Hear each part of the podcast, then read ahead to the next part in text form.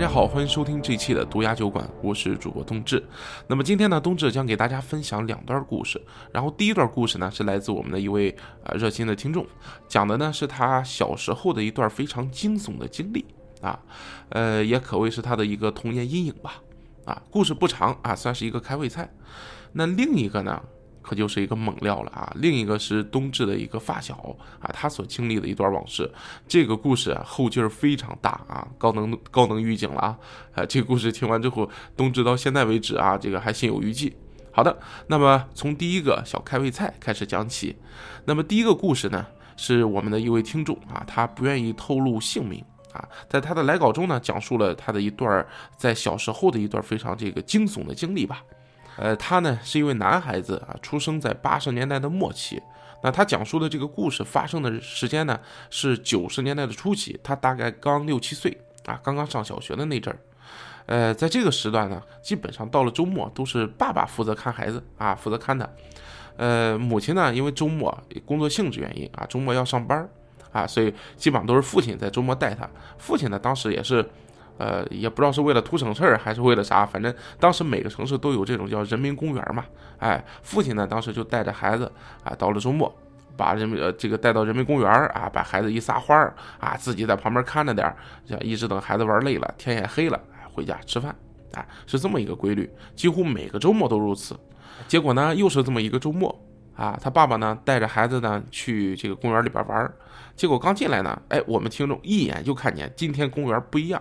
为什么不一样呢？哎，一大块空地上搭了一个巨大的帐篷，彩色的，非常好看啊！上面有这个彩带呀，还有这个气球啊什么的，哎，五颜六色的，非常漂亮。这个听众熟悉啊？为什么熟悉？动画片里见过，一眼就认出来了。哎，这是什么马戏团？哎，一般马戏团来了都有这个。这个听众非常开心哈，吵着就跟他爸爸说：“哎，这咱去看那个，看那个。”那爸爸呢，倒是显得比较觉得啊很无趣啊。爸爸也显得不是很兴奋，啊，这个毕竟大人嘛，啊，走到那儿呢，一问啊，得买票，问了问这个价格呢，当时听众忘了啊，是一块还是两块，反正呢，在当时这个九十年代初的时候啊，哎，这还确实是是个不小的费用。听众记得这个当时，呃，公园是免费的啊，不要门票，在里面呢，可能还有一个这个动物啊，有个动物区要看动物，这个时候要多花点钱，哎，花多少钱呢？一般可能就几毛钱，啊，当时的门票非常便宜，所以说你想这个一块两块的这个门票，那确实是对于当时的这个听众来说，那可真是个大数字了啊，呃，确实，哎，爸爸听了之后也是直呲牙。啊，觉得这确实啊，怎么这么贵啊？啊，呃，爸爸说，你看这小孩儿啊，这个刚上，这小孩儿也不大年龄啊，要不然就就一张票得了啊，给人讲半天，最后也没同意。哎，结果爸爸可能当时哈，确实爸爸一是可能舍不得啊，再就是呢，可能觉得自己看着玩也亏啊，没没啥兴趣，反正让孩子自己去看吧，也安全嘛，反正在个大帐篷里边，你看完反正看完出来就得了。这爸爸呀，心也确实大。啊，给孩子就买了一张票啊，这个后呢，这个咱听众啊，进去自己进去看去吧，啊，我在门口等你，看完出来啊，就让他进去了。听众自己拿这张票，可就坐进去了。等到听众一进来，发现不对劲了，这他想象中的完全不一样啊，对吧？他想象中的那是什么马戏团呀？对吧？有骑着马表演的啊，有这个拿着火球逗这些狮子老虎的啊，那想象的是那个场景。结果这一进来，怎么不对劲呀！这场地里边被隔的这个，除了中间的一个舞台之外，旁边还隔了很多的小间儿啊。这个中间舞台上呢，放着一个瓶子啊，仔细看啊，也就是个花瓶，可能顺着花瓶往上看，上面好像还有什么东西，离得太远没看太清。走了几步，离近一看，好家伙！这瓶子口上，这不是个人头吗？这听众一下，你想那个年龄的小孩，这一下可确实是够有冲击力的啊！这咱听众啊，还没缓过神来，结果更惊悚的一幕出现了。这花瓶上面托的这脑袋啊，说话了，一开口啊，还是个女人的声音，说：“既然都进来了，就坐下吧。”这话一说出来呀，咱听众整个吓得叫呆若木鸡啊！你想那小孩六七岁一小孩儿。站在那儿不知所措，啊，傻呆呆的，然后站也不是呀，是坐也不是，啊，这时候呢，零零散散的有其他的几个观众进来了，然后有一个呢，可能是看着像是这个演出方的，负责一下维护现场秩序的，啊，这时候就拍了拍这个听众的背，啊，说你来，小朋友，你你坐前面吧，啊，给他还找了个前排的位置，啊，听众是稀里糊涂啊，啥也不知道的就被人给安排在前排就坐下了。等到这演出一开始，这听众可心里边就越看越害怕了，这哪是什么马戏啊？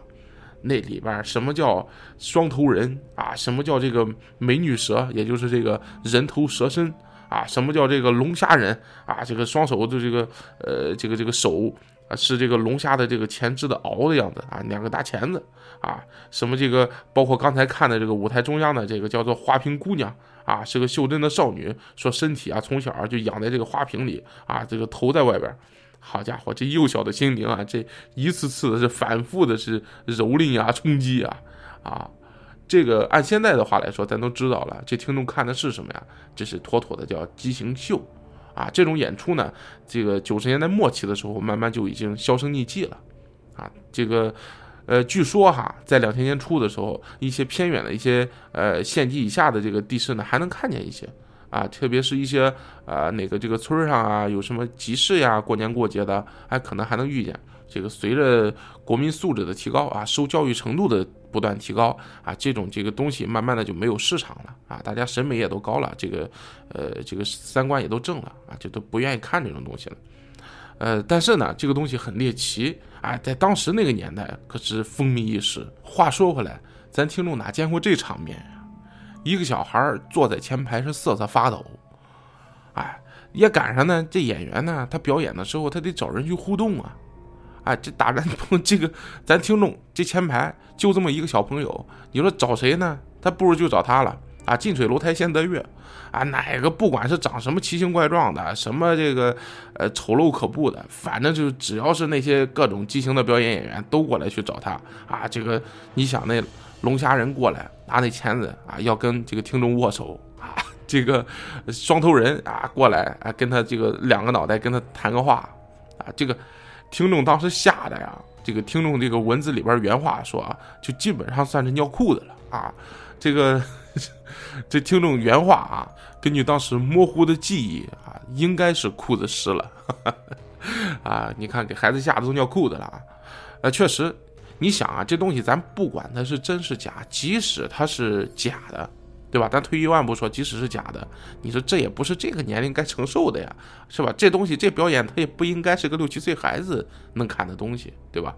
所以说，确实是啊，想想也知道，对这个幼小的心灵造成了这个大巨大的冲击哈。哎，还没完，表演快结束的时候啊，有一个自由参观的这么一个环节。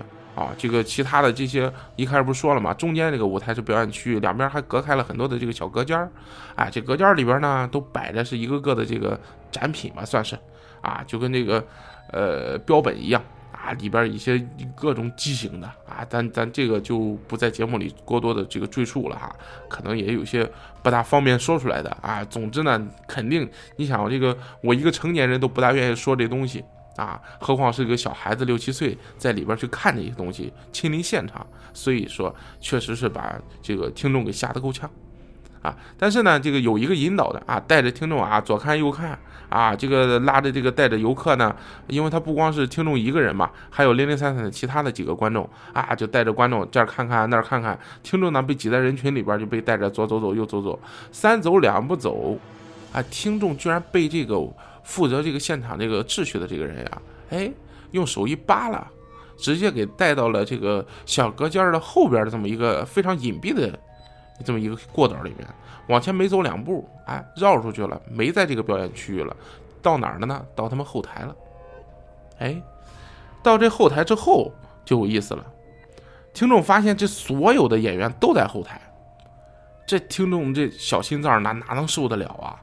啊，好家伙，这一下基本等于是这个羊入虎口啊，自己跑到怪物堆里边来了，各种各样的啊奇形怪状的人就把这个听众给围起来了，啊，他各种逗他，小孩嘛，他各种逗他，甚至呢里边啊还有人专门去吓唬他，啊，咱就说这个裤子这个湿是有原因的啊，确实叫谁谁都尿，那个年龄的小孩，你想想啊，这一群大人围着他，有吓唬他的，有逗他的，哎，就在这个时候啊，人群后边走出来一个女的。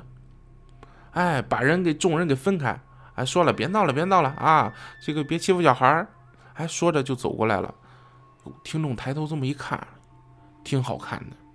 这女的长得好看，说话声音很温柔，哎，过来呢就摸着这个听众头，问他说：“这个你是不是自己来看演出的呀？”这听众呢一看这么温柔，这也放松放松了这个自己的警惕了啊！这个跟周围的这些丑八怪啊，跟周围的这些各种奇形怪状的人来说，那这女的简直就是仙女一般啊！听众呢就觉得找到这个救命稻草了啊，说我对对对啊，就点头。然后这女的就说呢：“来吧，那你既然自己来的呢，那我就带你去看看更好玩的啊，来跟我们走吧。”啊，然后如果你喜欢呢，就跟着我走啊，我带你呢，咱以后去这个北京、去上海、去大城市咱玩。咱话说到这儿，当时从听众的视角看，可能这个阿姨还真的是对自己挺好、挺温柔。但是呢，咱现在回过头来想啊，这些话去揣摩揣摩，这明摆这这就是要拐小孩儿啊，这是个人贩子啊。其实这东西你想想就后怕。这些演员怎么来的？如果要是这个呃天生这个就这种畸形的话，我觉得这个概率其实是很小。所以说你换位去思考一下这个事情，他就细思极恐，有没有可能是从小他就已经是被拐走的孩子，通过各种虐待啊，还有这个后期的折磨，让他变成那个样子啊，替他们挣钱。好，这个都是后话了啊。当时反正听众呢没听出来。啊，没听出来之后呢，就觉得阿姨挺好，跟着阿姨就往后走。结果呢，这个时候，哎，听众的爸爸的声音从后边传过来了，啊，喊着听众的这个名字，声音非常的洪亮，因为爸爸也着急了。这看表演的人都出来了，自己孩子咋没出来啊？门口守半天，啊，结果实在是忍不住啊，冲进来了啊，开始找孩子，找孩子三找两不找，发现这个观众席连自己孩子影都没有。啊！结果就一直往后台闯，一边闯是一边喊自己孩子名字，哎，这才喊到听众名字。听众呢，下意识听到爸爸喊呢，就答应了一声，哎了一声，哎哎了这一声之后，发现周围的这几个人呢，对他的眼神都不大对了，啊，然后呢，特别是这个阿姨，忽然间脸色一变，就显得很凶，说你喊什么喊？然后一把就把听众给推开。然后带着一群人从这个这个帐篷的后边，哎，有一个小门帘一掀，哎，几个人就零零散散都出去了。几秒钟之后，爸爸出现了，啊，这个那个时也是那个时代非常有标志性的父爱啊，过来之后就哐就一脚踹到这个听众屁股上了，啊，说你瞎跑什么你，差点没找着你，看个演出跑到后台来干什么？差点没找着你啊，就那个年代非常特有的啊，标志性的这个父爱啊。这件事呢也基本上到此为止了。这件事当时只是觉得害怕。但是这件事呢，非常有后劲儿。现在你回想一下，就特别的细思极恐。如果他的爸爸当时再晚到个一两分钟，很有可能听众就跟着他们往后台一走，甚至说再往后想想，可能有个什么药啊，或者是有个什么东西往脸上一蒙，很有可能听众跟他的家人这辈子可能就再也见不着了。啊，假如能见着，有可能是在某种演出的现场。好嘞。那么第一个故事呢，我们就讲完了。哎，开始今天的重头戏啊！今天的第二个故事啊，第二个故事高能预警啊！第二个故事的劲儿非常大。这故事呢是发生在我一发小小帅身上啊，他是真名真的叫小小帅啊，真的叫什么什么帅哈，这不是说这个大家经常看的这个影视剪辑里边的小美小帅哈啊，他真的叫小帅，这个。在他大学刚毕业那会儿啊，哎，这个由于这个不学无术啊，天天在学校里混啊，这个所以刚毕业那会儿呢，一时半会儿的也不好找工作。他呢就顺势找了一个这个夜店里边的工作，啊，挣的呢，因为是老上夜班嘛，哎，挣的比一般人还多点儿，哎，他就跑那儿去去去混日子了吧，哈。然后呢，那个时候啊，就是咱国家呢，对于夜店的规范呢，也刚刚出来啊，基本上都是呢，这个每天夜里只能营业到凌晨两点啊，这所有夜店的规定啊，必须得遵遵守啊，到两点你就得打烊。然后这个店里边规矩呢是，就是凌凌晨两点以后啊，客人这个零零散散走了之后啊，大家这个内部的工作人员呢，包括服务员啊、服务生这个就开始收拾卫生。啊，收拾场内的一些垃圾啊、酒瓶子呀，进行归类啊，把这些垃圾都倒到这个店里边两个非常大号的垃圾桶啊，就是那种，呃，下面有轮子啊，能拉着走，呼噜呼噜的啊，非常大，这个桶里边恨不能能装这个，恨不得能装俩成年人的那个啊，非常大这个桶。然后呢，这个完事之后呢，他们会留下两个值班的，这俩值班的主要是做什么事呢？主要是负责去推着这两只硕大的垃圾桶，去垃圾站去倒垃圾啊，然后倒完垃圾把这个空桶再送回来，是这么一个过程。这个其他人呢，就赶紧的这个不值班的啊，就赶紧换衣服回家休息啊。为什么说还要专门去留人去去这个值班去倒垃圾呢？是吧？这事儿还不就当时就直接解决了呢？哎，其实不然，因为什么呢？因为这个从推着这个垃圾箱啊，到穿过整个的这个停车场，才能走到这个角落的这个垃圾站，整个的路程大概一来一回，少说也得需要个十几到二十分钟，很漫长。特别是在夜里下班之后，谁愿意在这儿多待个一分钟啊？啊，恨不得都想回家赶快洗澡睡觉去了。所以说呢，每天呢就留两个固定的去加班的人去做这个事儿。其实这些都不重要，重要的是什么呢？小帅当时不懂，因为他刚去上班嘛。但是他发现大家对于晚上加班这件事儿呢，都很害怕啊，都怕自己加班啊。一说今天，哦呦，今天值班，今天我值班，好家伙，如临大敌。甚至呢，这个小帅还亲眼见过一些男同事，长得是五大三粗的那种男同事啊，给自己哥们打电话。说今天轮到自己值班了啊！到晚上的时候，这个呃过来啊，咱一块走啊，就是说白了就是来接自己。这小帅就纳闷啊，这小帅是又好笑是又好奇，但是呢，你如果去问呢，就发现大家对这个事儿呢都讳莫如深，支支吾吾不敢直说啊。最终呢，是有个关系好点的同事，哎，偷偷的去告诉了小帅，说这事儿老板规定的，严禁讨论，但凡要是知道了谁。讨论这事儿，那行了，直接开除，啊，直接开除就不跟你讲道理啊，直接开除。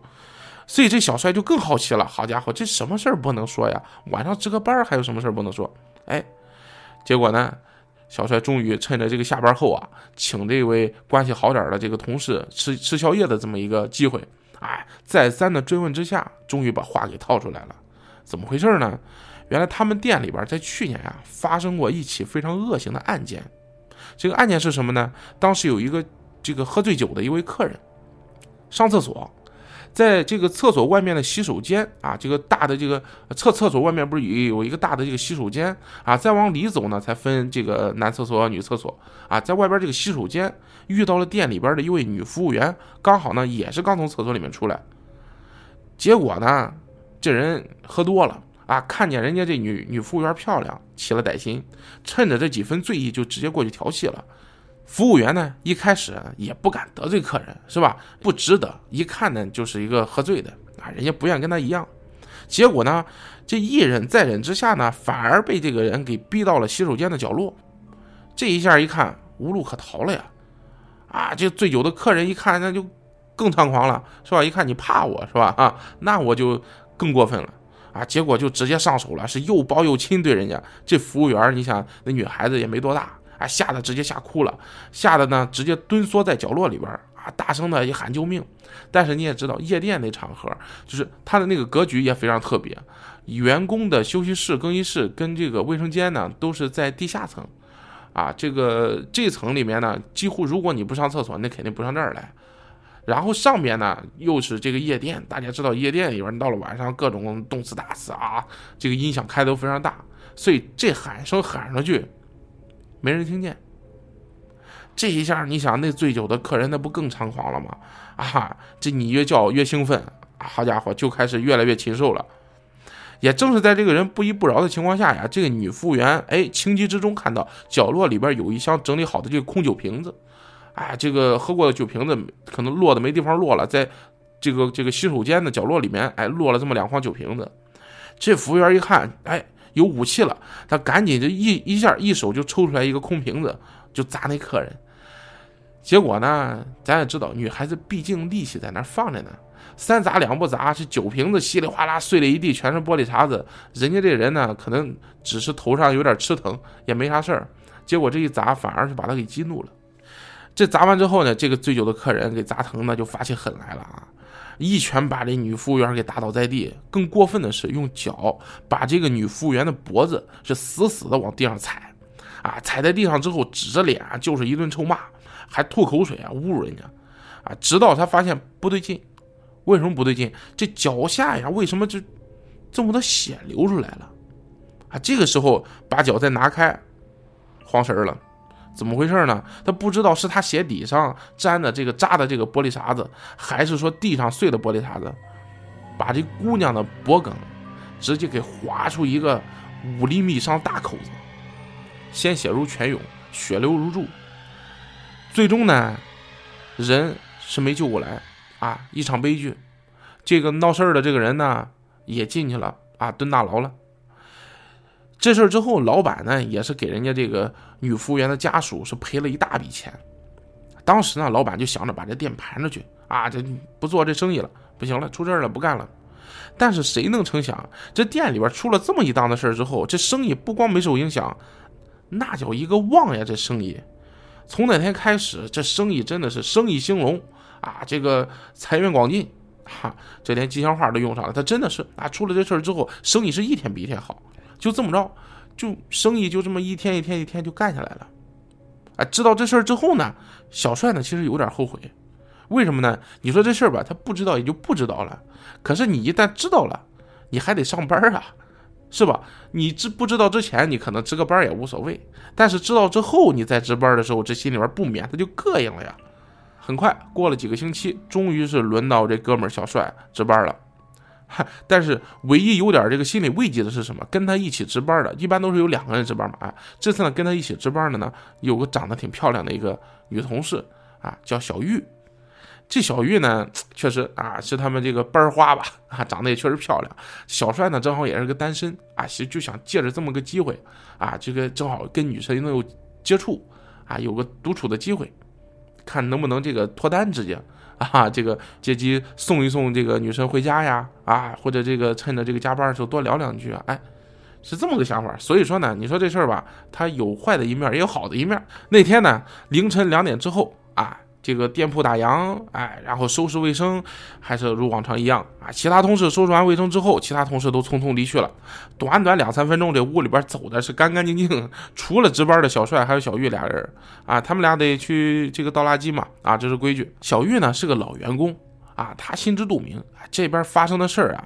他比小帅熟悉的多，俩人呢属于是心照不宣，因为小帅也知道了嘛，啊，但是呢这事儿呢你讳莫如深啊，你不能说呀，特别是此情此景之下，这事儿你更不能说了，是吧？再再再加上本身公司有规定，老板也说了禁止去讨论这个事儿，但是呢两个人心里边是心照不宣的。啊，推着垃圾箱呢就开始步履匆忙的开始穿越这个停车场去倒垃圾的这个旅程了，俩人路上呢没怎么说话。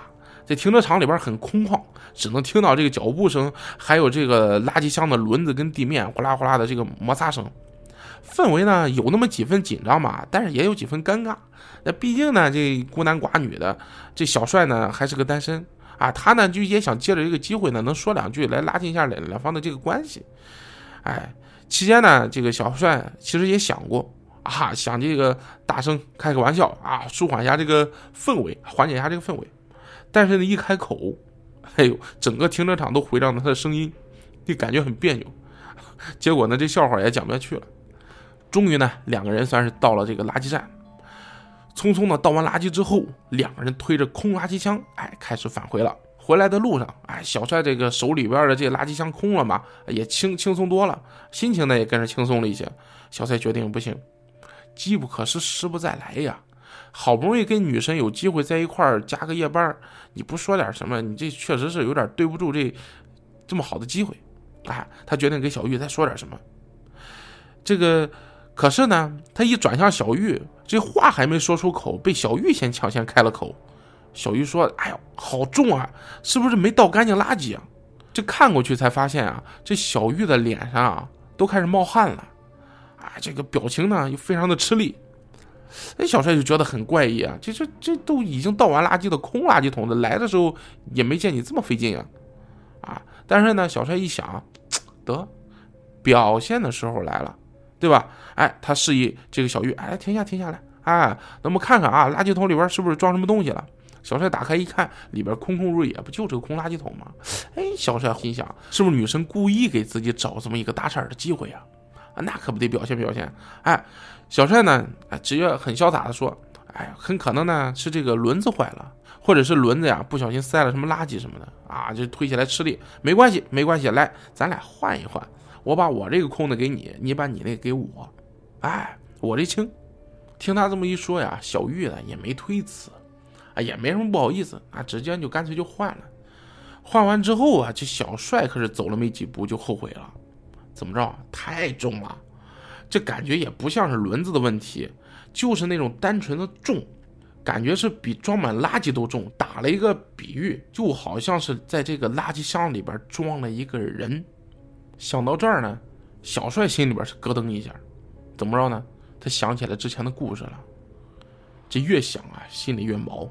转头再看小玉，他倒是换完之后是步履轻盈，嗨，这一下都这个这个换了垃圾桶之后，这很快就超过小帅。再抬头现在看的时候，都已经超过小帅十几米之外了。啊，这小帅心里边其实也急得慌。那怎么着呢？好不容易等那么一机会，想跟女神好好聊天呢，这好家伙，他跑得比兔子还快，有心想喊他等等自己。但是呢，又觉得这么一喊呀，对方肯定会觉得自己害怕，对吧？这一下来，这男子气概这下就可就没了，丢人。思来想去，斟酌了一下语句，喊了句：“说小月啊，你别走那么快啊，你小心点，地上人地锁啊，这停车场嘛，地上都安着地锁，容易绊倒啊。”对方支支吾吾的就回了一句：“说啊，我我我着急上厕所。”哎，回了这么一句。小帅一听就乐了：“嗨，你看。”唐突了不是，是吧？我这一唐突一问呐，把人家姑娘这尿急都说出来了，哎，让人家多尴尬呀！他就这么自己自以为是的独自去琢磨着啊。等到他再抬头看的时候，对方就几乎看不见人影了，只隐隐约约听到远处回荡着这个轮子摩擦的声音，那走的就很远了。这小帅呢，朝前面就喊了句说啊，等会儿啊，等会儿我送你回家啊。这也不知道前面小玉能不能听见。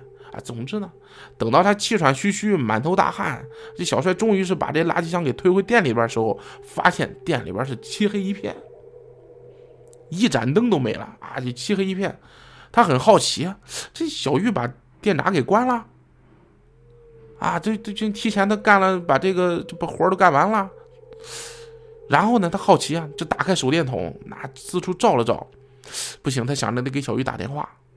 但是我刚才就说了，这员工的休息室、更衣室跟这个厕所呀，它都是在地下的这层啊，信号不是太好。手机的信号啊，时有时无，你不能说他一直没有，他有时候有，他有时候又没有啊，这个说不准。这会儿呢，没信号，压根儿一点没有啊，这手机是死活打不出去。到这一步，这小帅心里边就有点嘀咕了啊，他想起来小玉说自己要去厕所。这小玉会不会这这等自己等了那么一会儿，这个把电闸关上去厕所？这不应该呀！这姑娘她不她这么一黑，她不害怕吗？但是呢，这小玉说过啊，他这个要赶着上厕所，会不会自己在厕所吓得不敢出来了？这一黑，这反正呢，小帅呢这胡思乱想呢，也想着能过去能不能英雄救美一下。哎，总之呢，他把手机点亮，这个手机上的这个灯光，就摸着黑去厕所了。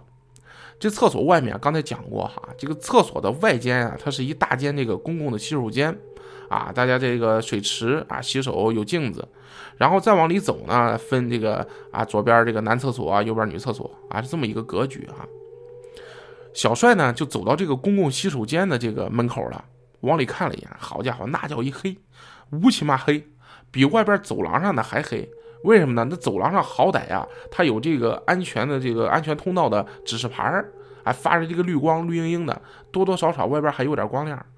这里边呀，那真的是乌漆麻黑啊。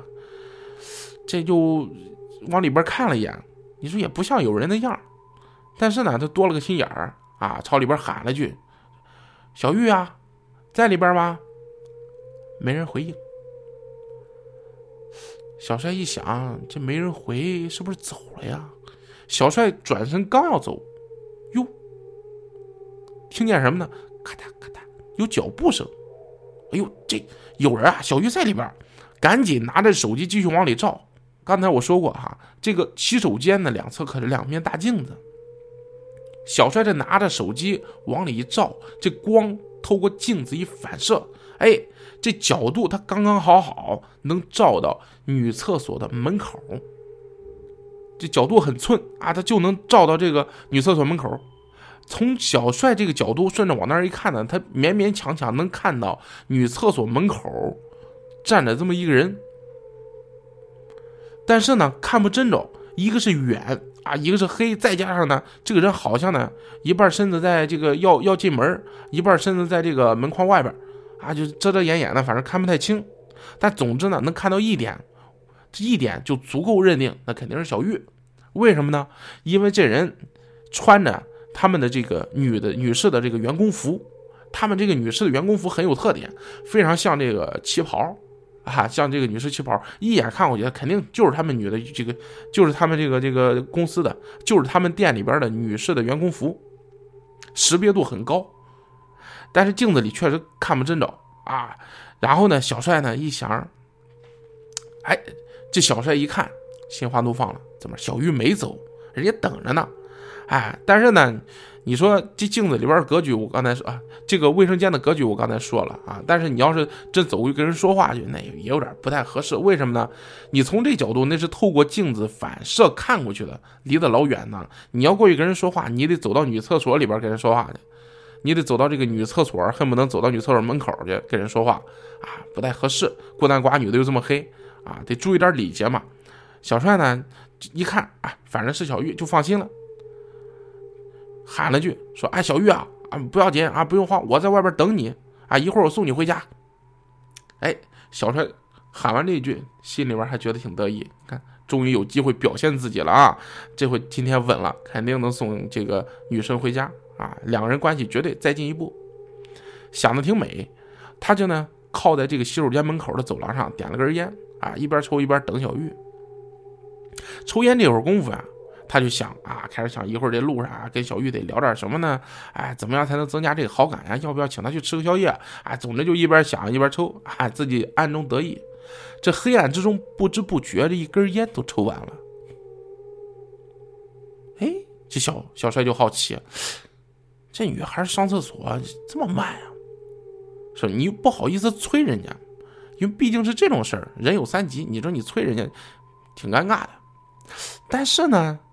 你要不催吧，这黑灯瞎火在这等着等下去也没什么动静啊，这也不是什么办法，就挺尴尬。想到这儿呢，那不知道怎么办才好。哟，正在这个时候，听到这个洗手间里面传来了脚步声了，就出来了。哎，这就说说曹操，曹操到，哎，这不出来了吗？小帅赶紧把这手机给打亮，哎，往里边给这个女生得照亮啊。这一照，懵了。洗手间里边空无一人，这时候小帅心里边隐隐约约觉得哪有点不对劲了。他稍微往后侧了半步，哎，他又想找那个角度，什么角度呢？就刚才能看到这个这个女厕所门口的那个反射的那个角度，哎，拿手机的这个光往这个镜子里边照着，哎，自己挪着这个角度往里边看。这一看，这不看不要紧。这一看，他脑子嗡的一下，那个穿着旗袍的还在那儿站着一动没动呢。而这个时候，手机的提示音叮咚一下响了起来，啊！这黑暗里边响这么一声，吓得小帅嗷一声，差点没喊出来。怎么着？这手机忽然间连上信号了？又？我刚才不说了吗？这手机信号时有时无的，在这。哎，是什么呢？是之前有人给他发的信息，哎，现在有了信号，刚刚收到了，啊，叮咚一声提示音，信息非常的简短，小帅只往手机屏幕上瞥了这么一眼，这后背的汗毛就一下竖起来了，怎么着啊？这屏幕上就写了一句话，说哥，我男友来接我，先回去了。他这时候的小帅呀，那是如坠冰窟啊！啊，整个人吓得都开始哆嗦了。他强迫自己冷静的看了一眼这个信息发出的时间，这心啊哇凉哇凉的。怎么着？十五分钟之前，人家小月早就走了，啊，人家有男友，早就给接走了。那他等的这个女厕所门口的这人是谁呀？极度的恐惧让小帅全身都止不住颤抖啊！他强忍着从这个镜子里边看了眼厕所门口，好家伙，这一看他全身都麻了。刚才那个穿旗袍的人，他不在厕所门口了，不知是不是幻听啊！这个时候，小帅就听到由远及近的脚步声响了起来。哎呦喂！小帅几乎是连滚带爬的出了店面，啊，就像疯了一样往家跑，连门都没锁呀，啊，店门都没锁。他是最后打烊走的嘛，店门都没锁。小帅在回家路上这一边跑呀，这脑袋里边像过电影一样，把这一幕幕的拼接在一块儿，这才理顺出来呀。他回过头来一想，是越想心里边越发毛啊。怎么着啊？他看见的那个女的穿的。不是现在的新款，去年的旧款的女士的员工服，他见店里边有几位大姐穿过，颜色跟今年的略有不同。而更让人细思极恐的是，小帅当时没能看到他的脸，当时以为是那镜子，他的上沿的镜子就这么大，到上沿了照不到他的脸，但现在想，不对劲呀。那哪是镜子的上沿不够，镜子不够大呀？那是他上边根本就没有脑袋呀！小帅回去之后，生了一场大病，接连是发烧了好几天啊，高烧不退。再后来呢，经理是得知了小帅值班之后啊，又是得病啊，又高烧不退，他呢也没再追究。啊，为什么连店门都没锁？按理说这是一个不小的问题啊，这必须得严惩。经理也没再追究。大病初愈之后呢，小帅是彻底不敢再回去工作喽。他呢又不太好意思面对经理，毕竟自己那天很狼狈啊，走的时候连店门也没关。后来想了想，还是写个辞职信吧，多少呢算是有个交代。他呢自己写好了辞职信，想找个这个要好点的同事啊，给帮忙捎过去。哎。结果呢，那个同事反而直接给小帅带来了三个月的工资啊！原来人家经理啊，当天去了之后，发现这店门都没锁，打听一下头天谁值班的，一看哦，小帅生病了，请病假了。自己心里边寻思，可能是这么回事自己关上门去监控室，完完整整看了监控录像，看完之后，录像整个给删掉，然后。跟人事长说，小小帅估计应该是来不了了，我给他多开俩月的工资啊，你让其他同事帮忙捎给他吧。好的，以上呢就是这个故事的全貌了。这故事啊是小帅当着我的面儿是一字一句的讲给我听的啊，在讲述的过程当中，我能明显的看出来，小帅在讲这事儿的时候还是心有余悸，哈，还是有点害怕的啊，甚至讲到一些关键的情节点的时候，你能看出来他的整个的手或者小臂都在不自觉的去哆嗦。啊，确实经历了这么一场噩梦般的一幕吧。说句题外话啊，这家店呢，其实现在依然还健在啊。虽然生意啊不如以前好了，但是依旧呢啊还勉勉强强支撑着。我跟小帅说了啊，我说要不要我们去实地探访一下啊？过两天我请你，我们再去这个重重返一下夜店啊，玩一玩。这小帅是头摇的跟拨浪鼓一样哈，这要去你去，我是打死也不去。好的，那故事呢今天就讲到这儿了。啊，如果你喜欢冬至的故事啊，或者是身边也有故事想跟冬至分享的话，那欢迎啊投稿。投稿地址呢是二五幺三六三八七五艾特 qq.com 啊，这是个电子邮箱哈。好的，那么欢迎您收听这一期的独家酒馆，我们下期节目再见。